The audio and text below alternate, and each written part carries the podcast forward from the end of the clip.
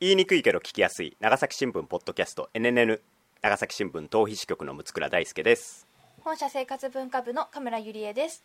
報道部の三代直也です。この番組は長崎新聞社で働く若手社員が紙面の裏側や日常の関心事などについて語り合い新聞の新しい可能性を追求する音声コンテンツです。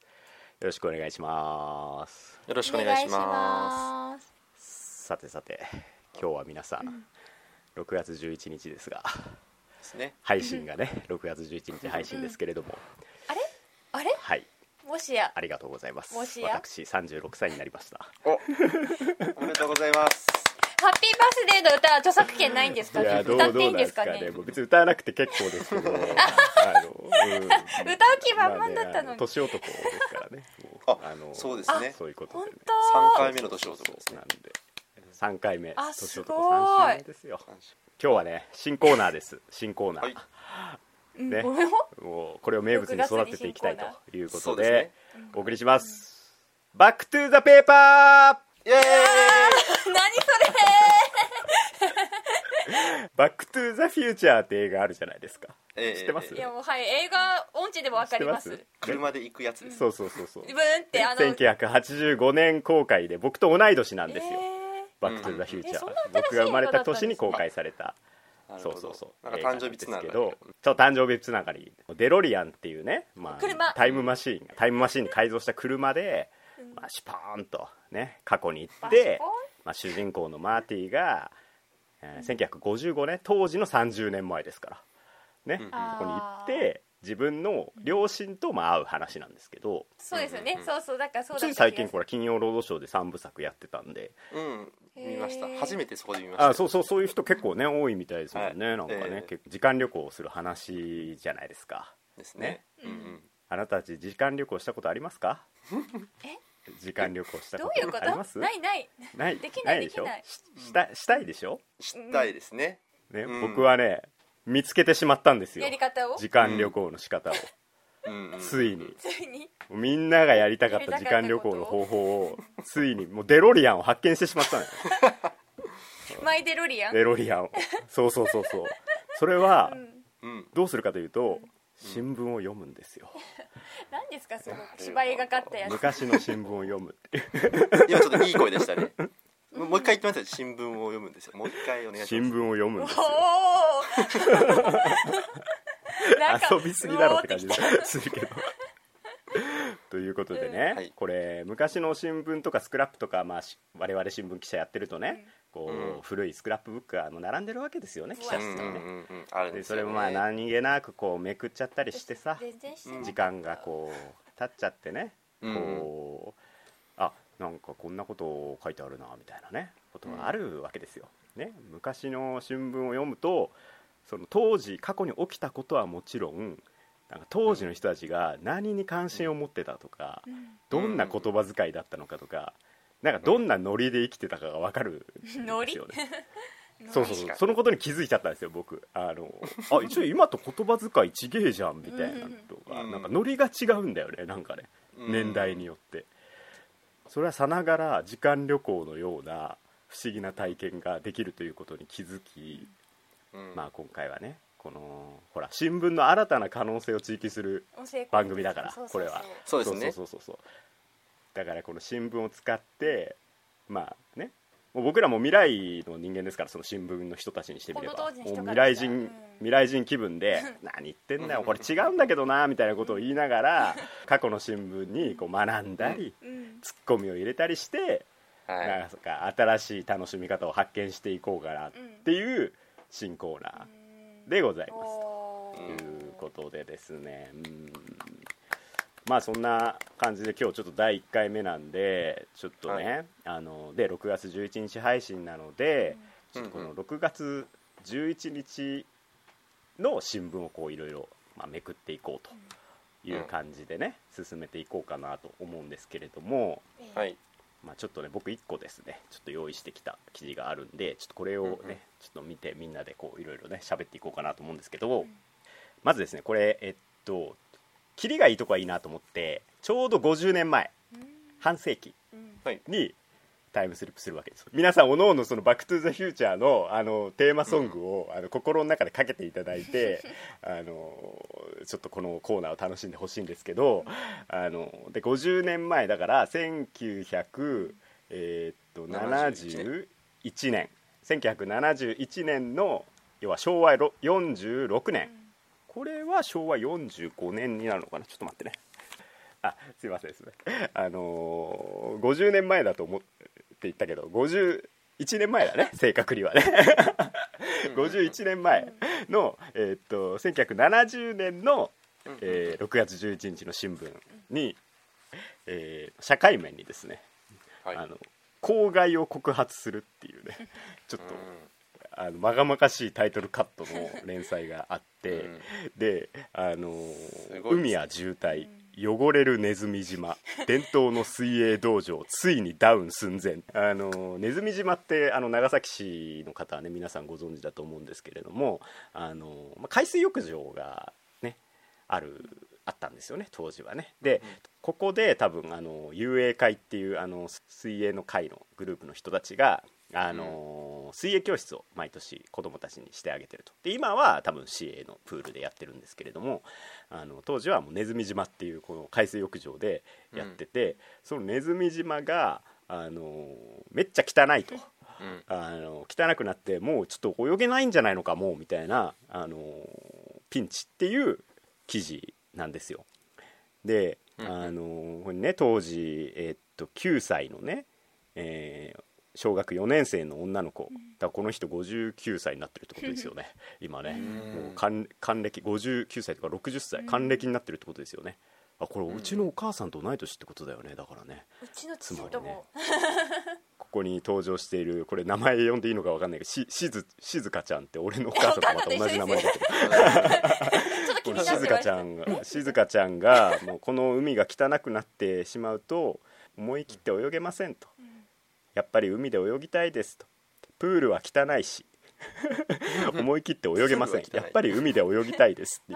プープルは汚いしっていうのがなんかよよくわかんないんだけど。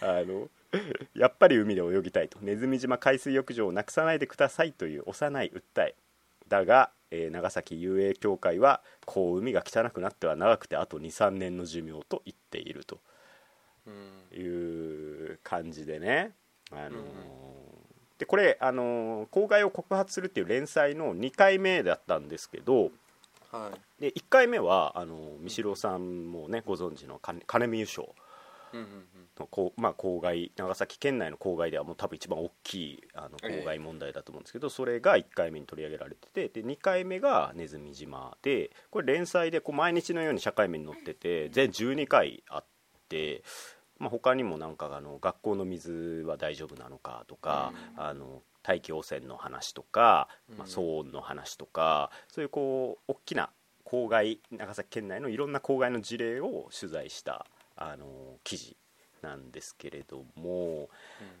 まあなんか70年代って感じだよね。なんかこの記事を読んでると。ネズミ島のすごいにぎわってる写真がこれ載ってるんですけれどもはい。今ね、まあ、ネズミ島って多分寒中水泳の取材とかで、まあ、たまに我々も行きますけどこういうこう、うん。海水浴場としての光景自体がもうなんかちょっと今失われた風景というかこれがもうなんか汚染が理由とかなのか分かんないですけどなんかこれも、まあ、実際にこれね未来人の 我々から見るとあのもうなくなっ実際なくなってしまってる風景なのでそれもなんかちょっと切ないなと思ったりもしたんですけれどもね。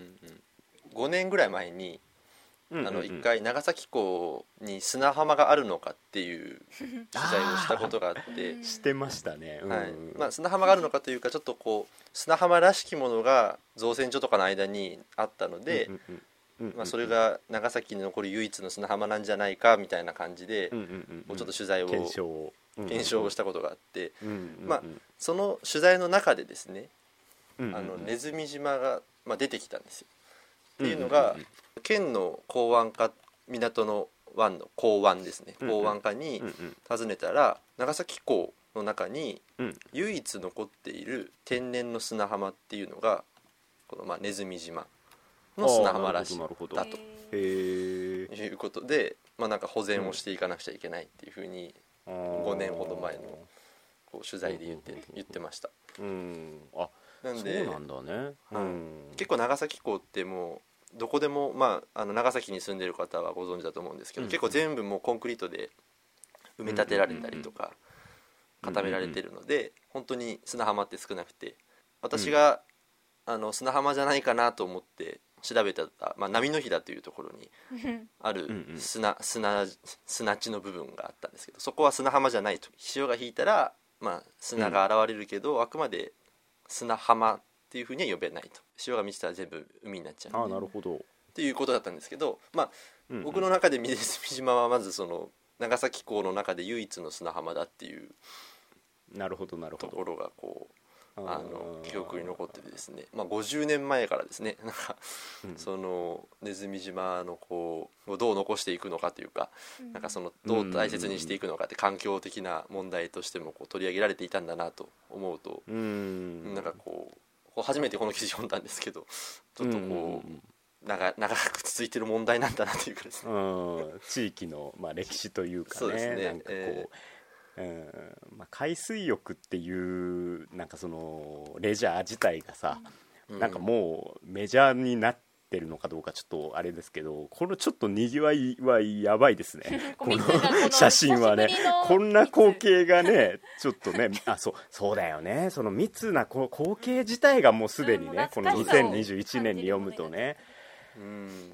確かにね。うんカムラさんは、まあ、長崎生まれですけれどもなんかネズミ島とかってなんかイメージとかあったりするんですか？ネズミ島はなんか父親がその水泳教室に行ってた話を聞いてるイメージしかなくてそのお父さんが行ってた水泳教室に行ってたところみたいなイメージが大きくてこのさっきも言ったんですけどこの静香ちゃんうとん。おそらくお同学年の頃に行ってたって言ってました。昨日この新聞記事のことをちょっと聞いてみたら。あそうなんだ、うん。ね、なんか昔いやかそう。昔はなんかネズミ島の半分がこういう海水浴場で、もう半分がなんかそういう遊泳協会のその水泳教室のスペースだったらしくて、でなんかそういうこう 砂浜というかその海岸の方、海水浴場の方がなんか楽しかったらしくてそこになんかうんうんうん一生懸命木札を隠しながらなんか行ってたっていう、はい、ちょっと悪いエピソードが。木札っていうのがちょっとね説明必要なんですけどね。あのこの水泳教室に通ってる児童はその木札をかけてるんですよね首にね。今の子も。うん。今の子も。そうこそう。この木札文化が当時もあったんだっていうことがちょっとこの 新聞記事を読んで あのおおって思ったんですけどあのなるほど。その木札を隠してもう一般の海水浴客に紛れて。そうそうそう。で船に乗るときはその木札がないとその渡れないから木札をつけとくんだけどもそのその後ずっとネズミ島でつけといたらその変なエリアにいたらなんで水泳教室の方が行かないのみたいになっちゃうのでそれを隠して潜入してたとへかーあとその木札に首からかけてるじゃないですかあれは、だから紐があるからそこにそう当時の子供たちみんな5円玉とか50円玉をつけてアイスとかジュースとか買ってたんですって。あみんなやってたって言ってました。ー昭和の子供エピソード。そうそうそうなんかすごいノスタルジーだなと思って。そう。なるほど。あとはもうやっぱりうん船に乗ってる時にそうんうん。の海岸自体自分たちが泳いでたところ自体が汚いという記憶はないけどそのうんうんうんうん船で長崎港渡ってる時にやっぱりゴミが浮かんでて汚いなっていうふうに思った記憶はあるそうです。なるほど。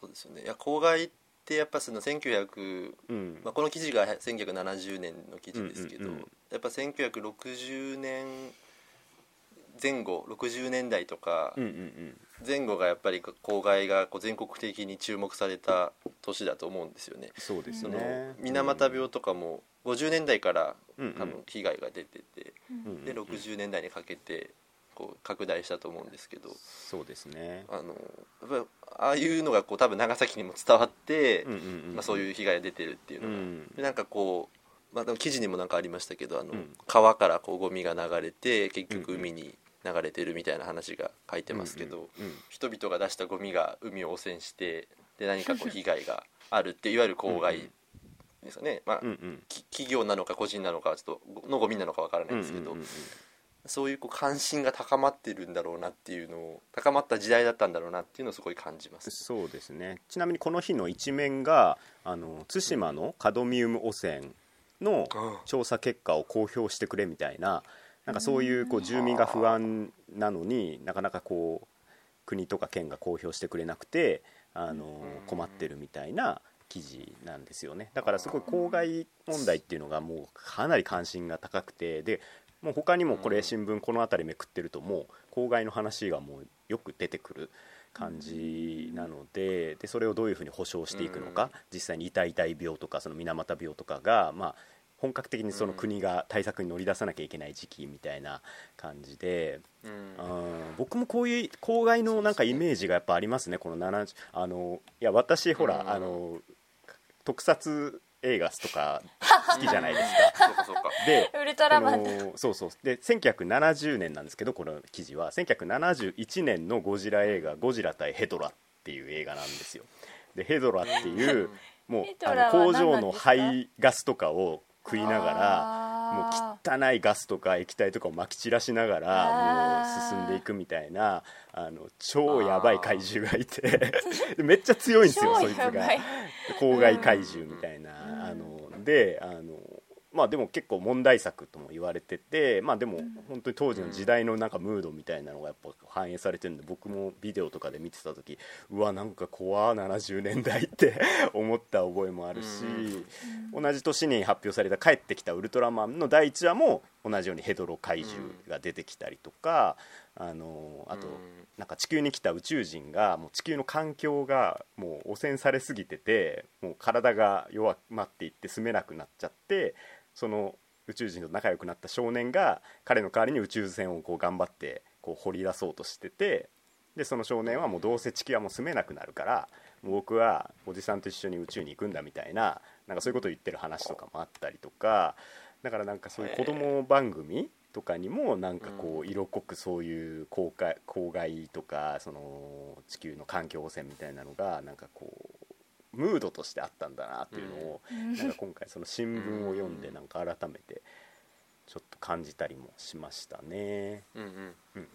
さっき出た金見優勝がこの2年前ですね1968年に問題化してて、結局、まあ、油を食用油を作る時にそこに有害な物質有害な化学物質が混じったっていう話なんですけどなんか当時の多分こう大量生産とかあのこうどんどん経済が成長していく中で大量に物を作ったりとか安く作ったりとか安く多く大量にっていう中でこう人間がこう人間とか地球とかのなんかこう存在がこうちょっとこう置き去りにされて忘れ去られて経済優先みたいなものの歪みが出たと時代なんだろうなと。そうだね。なんかそんな感じがしますね、うん、この記事の脇にこうなんかスローガンみたいなのがあるじゃないですか。本社提唱、うん、郷土豊かにっていう、なんかスローガンみたいなのが書いてあるんですけど。これななんかよくわかんないよこれだけ単体で見るとね、うん、どういう位置づけの提唱なのか分か SDGs の走りみたいなそうそうそうなんか確かに郷土のなんちゃらってあるもんねね、今、ね、長崎新聞社が、ね、SDGs 宣言とかを、あの今年になってして、あのまあ、ちょっとね環境負荷を、ね、こうとかサス,、まあ、サステナブル持続可能な成長をしていこうみたいな企業としての、まあ、宣言をしたところなんですけれども、ね、本社提唱でこう強度を守っていこうみたいなのを50年前にすでに SDGs をやってるっていうね、うん、結果また同じような宣言をしてるっていうなんかあの すごいのかダメなのかよく分かんない 感じがするけど。あの確かに。そうそうそうそう。でもなんかこの連載はすごい面白かったです。あ面白かったっていうとあれだけど読み応えがあって、うん、なんか、うん、あの今にも通じるようななんかこう、うん、結構あったりしたんでこれはもう未来人としてもなんかあなるほど。確かにねうちうちの時代もそれまだ悩んでるよみたいな、まあ、でだいぶいろいろましにはなってると思うんですけどそういう環境汚染とかその企業の、ね、汚水とか大気汚染とかがかなりこういろんな意味でねこうましにはなってると思うんですけれどもなんかこう、うん、今もそこで悩んでるよっていうその経済成長と環境負荷のなんか問題で今でも悩んでるよっていうのを教えてあげたいです70 年の長崎新聞社員にそんなことを考えたあの記事でした、はあとですねちょっともう一つあのこれがちょうど50年前の記事をあの三代君の方に ちょっと用意してもらってるんですけれどもこれはちょっとはい。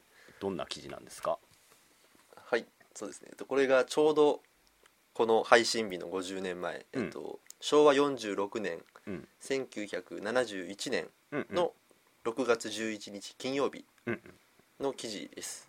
社会面の、えっと、トップに載っているんですけども、見出しが「野母崎に亜熱帯果樹の楽園。うんうん」で、えー入園者食べ放題。全国初の試み。来春完成目指すとあるんですけどもうんうんうんうん。これは長崎市の野母崎地区、当時の野母崎町などがこう中心となって、えっと、その野母崎地区に日本で初めてのえ亜熱帯果樹公園を計画していて、まあ、すでに用地の買収まで進んでいるという記事で、うん。えっと、果樹公園とはまあビワやみかん狩りのようにうん。入園者が自由に木からえー パイナップルやマンゴーをもいで食べられる。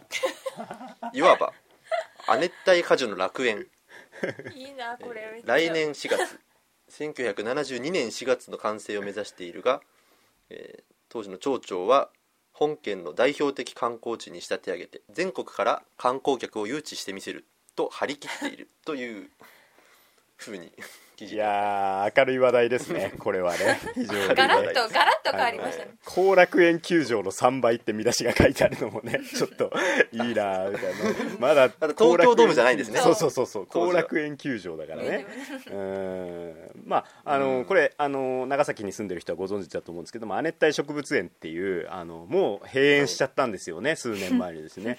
っていうあの、まあ、うん。かなり大きなあの植物園施設があってそれができますよっていう記事なんですよね、これはちょっとなんか時代を感じますよね、うん。本当にね。この間に、ね。まあ確かに期待感を感じますよね。そうそうそうそうそう。いやでももうびっくりしたのがさその入園者が自由に木からパイナップルやマンゴーをもいで食べられるってワイルド。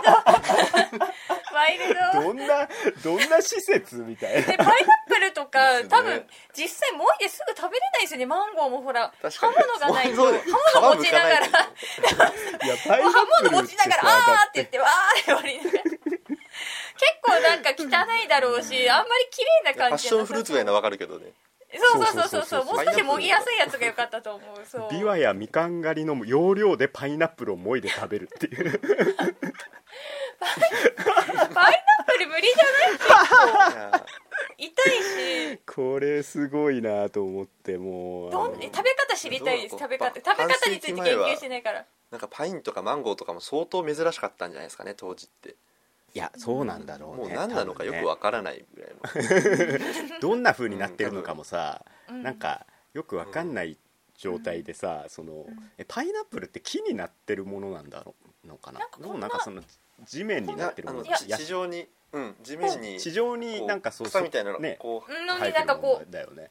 ちょっとねなんかそれをもいで食べるっていうのはなんかイメージつかない感じはするんだけど。う トルドタイナタとか言いそう。でもなんかこう、まあ、計画では、まあ、そのそういったパイナップルやマンゴーなどの亜熱帯植物を約1100種類植えてで、はい。あのまあ来園者がそういうことを正規に成長したらそういうのをもいで食べれるみたいな。これ 食べられる亜熱帯果樹園としてお目見えすることに実際どうだったんだろうねこれできた時ね。本当にこうもいで食べるシーンがあったのかな。なんか。うん知りたいですね。それがちょっとねうん。気になるけどね、うん。なんかね当時はこんななんかこう期待感がねこう前のめり感がすごいこう、ねすごいよねありますよね。なんかあねのえなんかちょっと細かいですけど、竣工費はざっと1億円っていうところがなんかこうじわるんですよね。アバウトな感じがね。ざっと1億本当はやれやれみたいな感じのこう確勢いをか感じる、うん、なんか今の新聞だとなんかこんなになんかこうイケイケどんどんなし論調にはならないよね多分 ね。もうちょっと慎重なもっと大丈夫なのかみたいなこういう予構想が持ち上がっててでその費用対効果はどうなのかとか維持費どうなるのかみたいななんかそういう質問がまあ多分議会とかからもガンガン出てうん。なんかこう問題点もふ両輪でこう多分書いてそうな感じするけどこれもうなんかもう食べ放題。最高み食べ放題がもうなんか全面に出ちゃってるから。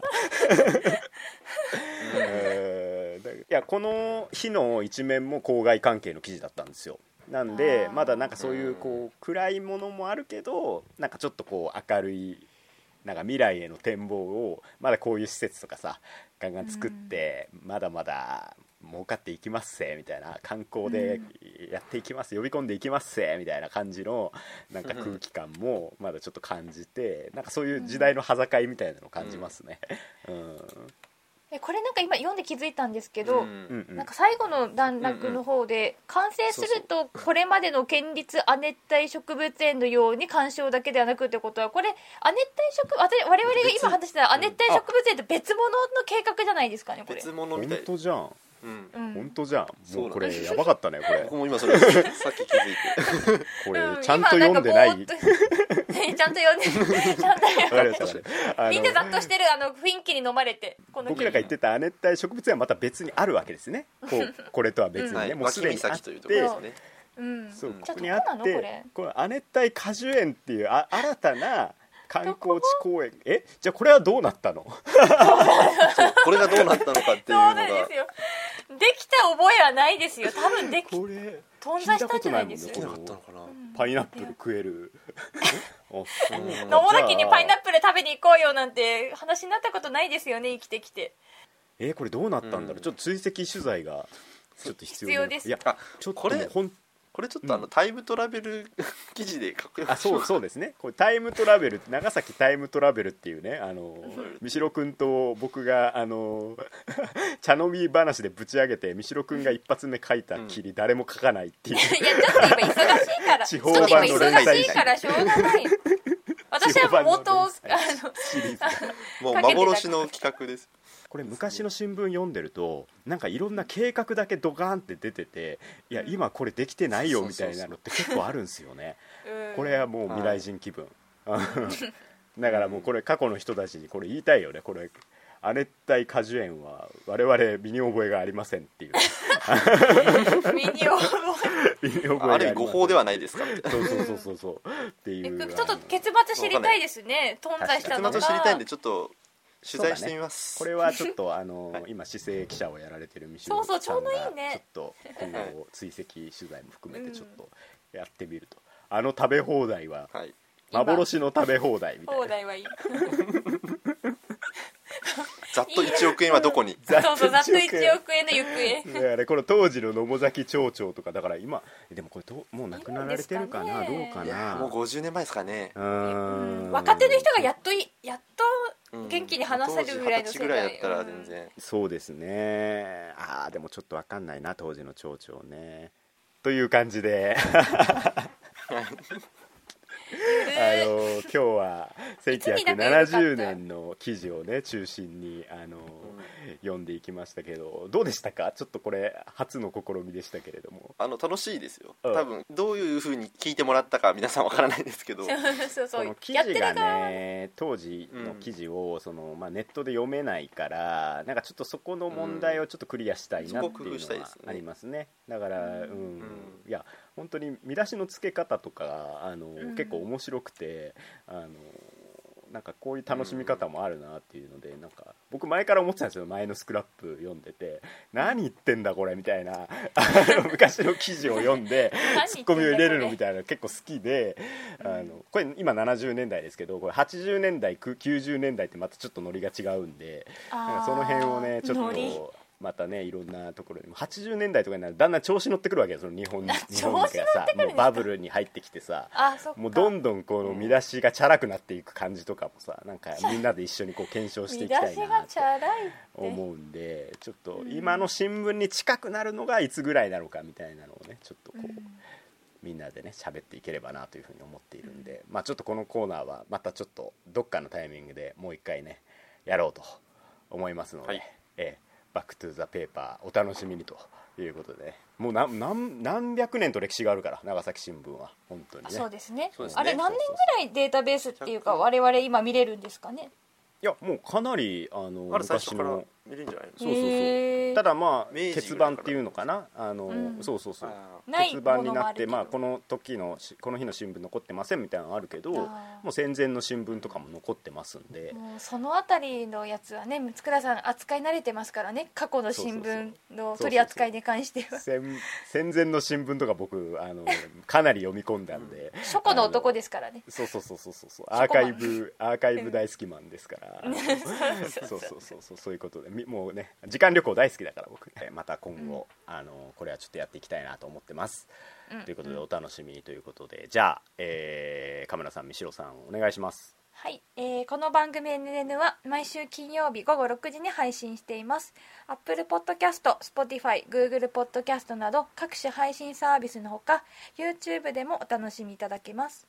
公式ツイッターもあるのでぜひフォローしてくださいはい。長崎新聞ポッドキャスト NNN お送りしてきたのは長崎新聞逃避支局の六倉大輔と生活文化部田村ゆりえと報道部の三代直哉でした。それではまた来週。さよなら